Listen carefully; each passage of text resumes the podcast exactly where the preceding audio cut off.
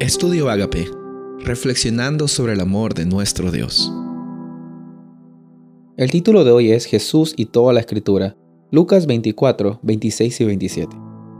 ¿No era necesario que el Cristo pareciera estas cosas y que entrara en su gloria?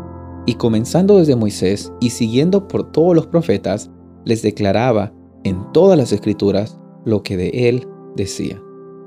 Esta historia del camino de Maús es una de las historias que más toca a mi corazón, porque estos discípulos, estas personas que estaban conversando con Jesús, no sabían que estaban conversando con Jesús en primer lugar, y tenían un semblante triste hasta el punto que Jesús los reconoció y le dijo, ¿por qué están tan tristes? ¿Por qué están conversando? ¿Qué es lo que está pasando?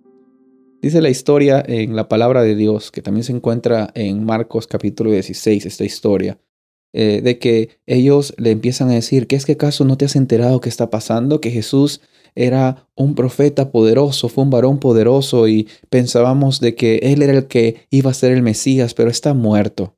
Y ya es el tercer día y está muerto. Y Jesús empieza a responderles, a abrir los ojos, decirles, no sean insensatos, abran sus ojos. Miren lo que la Biblia dice acerca de este Mesías. Y él empezó en ese camino de Maús, empezó a hablar, dice, desde Moisés hasta los profetas, todo lo que era conectado con su vida, con Jesús. Miren, aquí vemos algo muy importante, de que Jesús está presente en toda la escritura. Dice la historia después, en el versículo 36 en adelante, que Jesús se aparece a los discípulos, a los doce, y un grupo más. Y, les dice por qué es que están turbados, por qué es que su corazón está tan entristecido.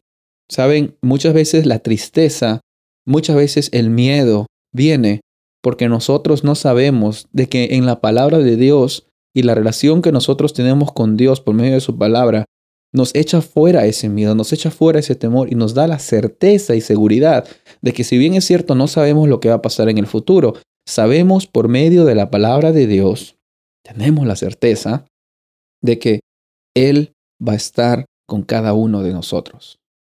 Y dice, ¿por qué están asustados? Lo mismo le dijo al grupo anterior que en el camino de Maús les dijo, ¿por qué están tristes? La palabra de Dios nos ayuda a tener una experiencia de alegría y de gozo en Cristo Jesús, que a pesar de los problemas que tenemos, hemos visto ejemplos de la Biblia en muchas ocasiones, de personas que pasaron por problemas difíciles, pero eso no les impedía tener gozo y paz en Cristo Jesús. Pablo era un ejemplo de ellos. Y dice en el versículo 44 también de, de Lucas capítulo 24, dice, estas palabras yo les dije, estando con ustedes, que era necesario que esto iba a pasar, conforme a lo que estaba escrito en la ley de Moisés, en los profetas y hasta los salmos. Dice la Biblia que hasta los salmos prefiguraban lo que Cristo iba a hacer por cada uno de nosotros. Entonces, cuando nosotros leemos la Biblia, no vamos a poder leerla si es que no encontramos a Jesús en ella. No vamos a poder leerla bien, al menos. Si tú solo vas a la Biblia para encontrar información, para refutar a otra religión a otra persona que esté equivocada, no estás encontrándote con Jesús. Y Dios quiere revelarse a sí mismo cuando tú abres su palabra. Dios quiere decirte algo, quiere tener una relación contigo cada vez que tú abres la palabra de Dios. Y en cada momento, así como Jesús hizo esa conexión con las personas que iban de camino de Maús y también con los discípulos suyos, Él hizo la necesidad de decirles, mira, toda la Biblia habla acerca de mí. Cuando abres la Biblia, ¿cómo es que tú te encuentras con Jesús?